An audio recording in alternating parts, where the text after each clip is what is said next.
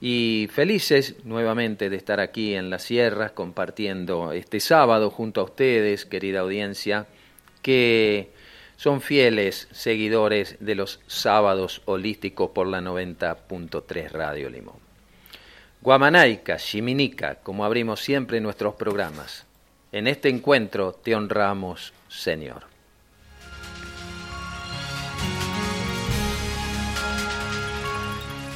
Hoy en día el mundo está viviendo una de las épocas más difíciles de la historia de la raza humana.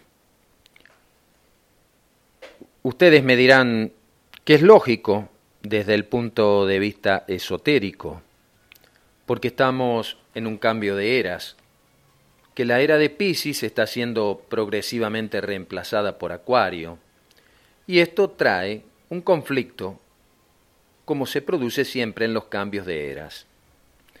En el Bhagavad Gita se nos dice que el avatar viene cuando las condiciones del mundo son más difíciles o cuando la ley ha sido vilipendiada, a tal punto que el hombre y su egoísmo ha reemplazado el sentimiento del bien oculto en el corazón de cada ser nacido.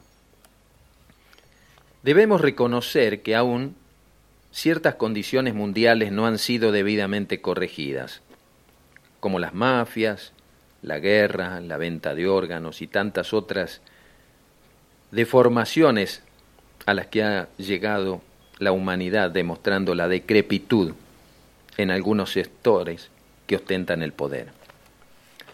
Entonces el ser humano, consciente y debidamente polarizado en el poder del espíritu, se pregunta a sí mismo, ¿Cómo actuar para crear las condiciones propicias para que el avatar de síntesis, como se lo ha llamado al Cristo, pueda manifestarse en el mundo de los hombres tal cual lo anunciara en su momento? Las nubes del cielo lo arrebataron, las nubes del cielo lo devolverán, se dice. Según las sagradas escrituras por las que se rigen las más importantes religiones del mundo, palabras más, palabras menos.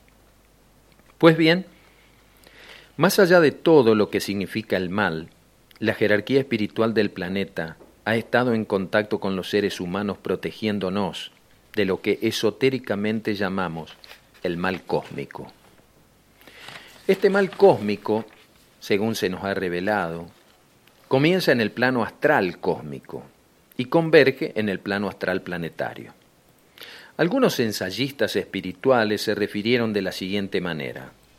La guerra, originada en los cielos, se ha trasladado al plano físico. Cuando hablamos del plano astral, nos referimos al plano emocional con el cual la humanidad está tan identificado.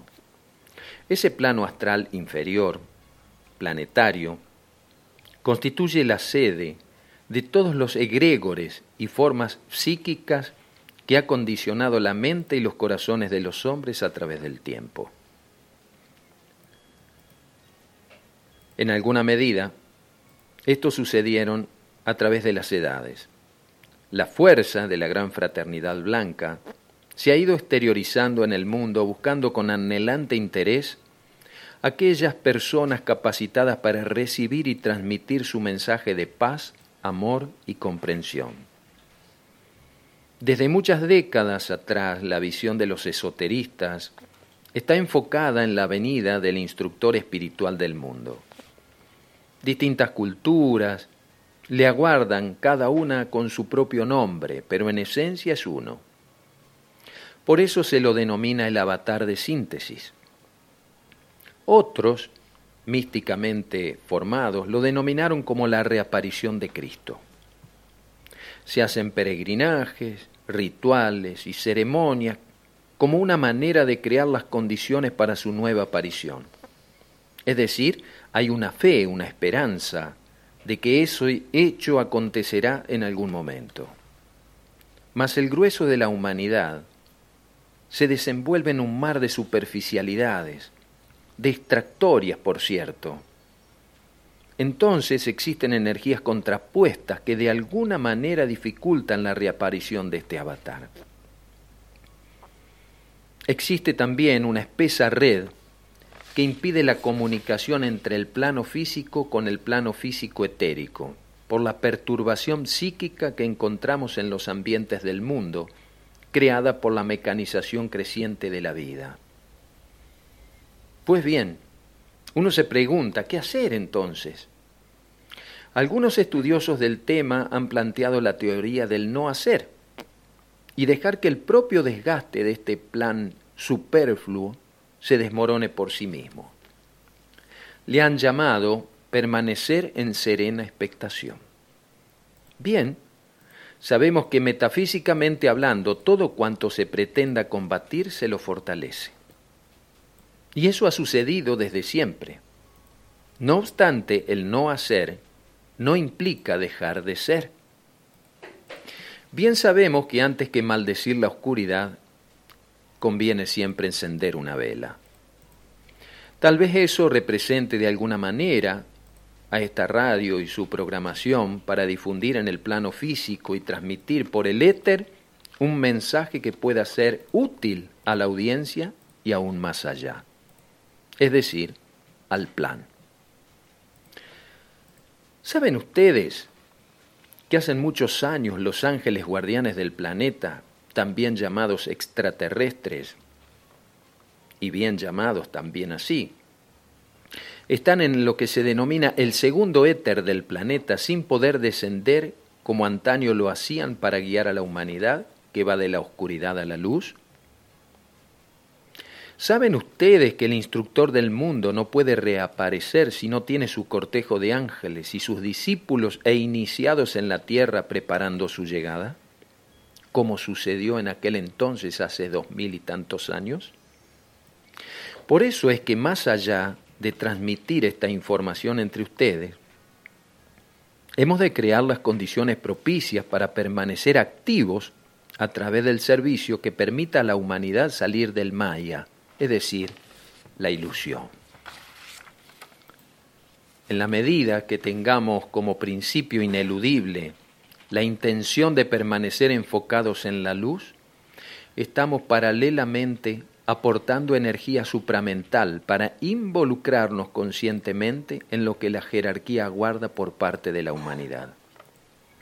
Permanecer en serena expectación evitar entrar en el conflicto instalado para distraer el verdadero propósito de nuestra permanencia en la tierra.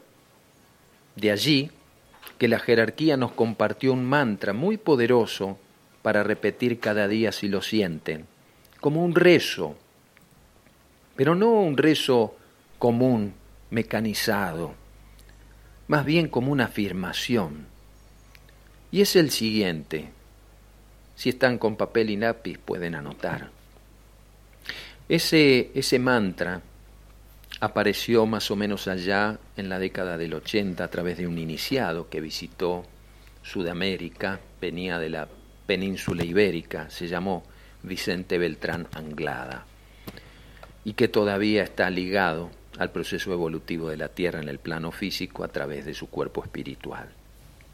Y él dejó en aquel entonces lo siguiente la luz liberadora de Buda, el amor infinito del espíritu de la paz y el poder indescriptible del avatar de síntesis restablecen el plan de Dios en la tierra.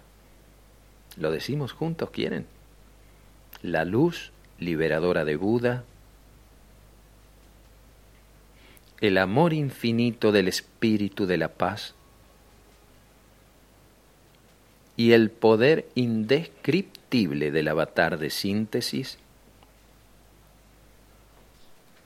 restablecen el plan de Dios en la tierra.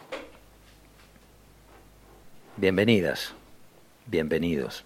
Esta es la otra realidad, un puente entre dos orillas. ¿Me acompañan?